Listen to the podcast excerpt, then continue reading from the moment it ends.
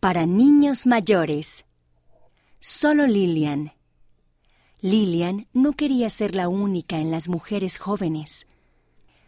Por Michaela Wilkins, basado en una historia real.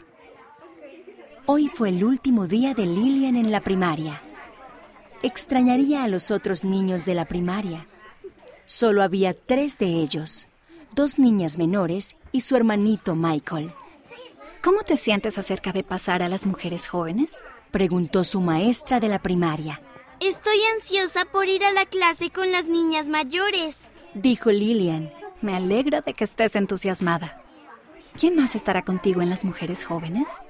Lillian pensó en las niñas mayores del barrio. Summer y Koba acababan de terminar la escuela secundaria y la familia de Melvina se había mudado. Un momento. Queda solo Lillian. ¿Cómo sería su clase de las mujeres jóvenes? ¿Solo las maestras y ella? Eso sonaba incómodo y solitario. Lillian se puso nerviosa al pensar en ello. Frunció el ceño. No quería ser la única en las mujeres jóvenes. Durante el resto del día, Lillian pensó en que sería la única mujer joven. Durante la cena, revolvió la comida en el plato sin probarla balbuceó cuando le tocó leer en el estudio familiar de las escrituras.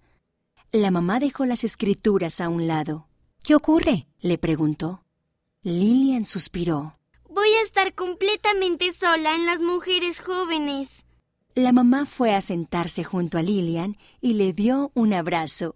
Eso no será fácil, dijo ella. ¿Qué podemos hacer para ayudarte? Lillian pensó por un momento. Tal vez podríamos orar para que otra niña se mude al barrio y tal vez papá podría darme una bendición. El papá sonrió.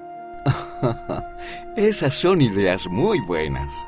La familia se arrodilló a orar.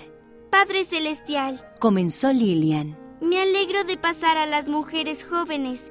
No quiero estar sola, pero si esa es tu voluntad, está bien.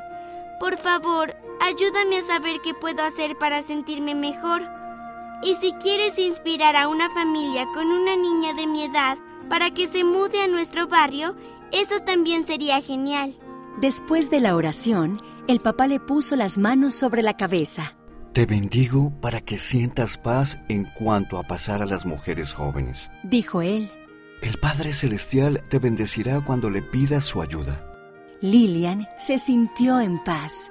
Todavía no estaba segura de lo que podía hacer para que el pasar a las mujeres jóvenes fuera más fácil, pero sabía que el Padre Celestial la ayudaría. El domingo, Lillian todavía estaba un poco nerviosa, pero recordaba la paz que sintió después de la bendición del papá. Sabía que estaría bien.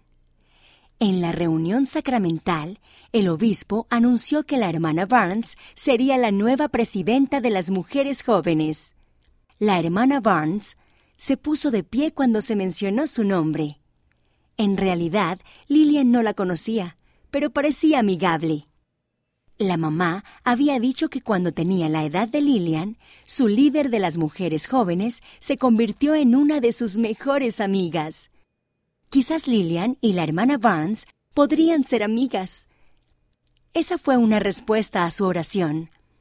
Después de la reunión sacramental, Lillian fue a su nuevo salón de clases. Una niña mayor estaba de pie en el pasillo. Hola, dijo Lillian. ¿Estás visitando nuestro barrio? La niña negó con la cabeza. No, nuestra familia se acaba de mudar aquí.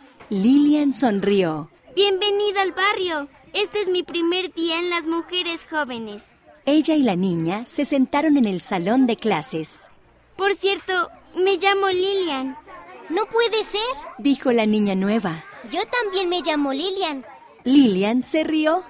El Padre Celestial había contestado su oración otra vez. Tal vez al estar en las mujeres jóvenes no se sentiría tan sola después de todo. Esta historia tuvo lugar en Australia.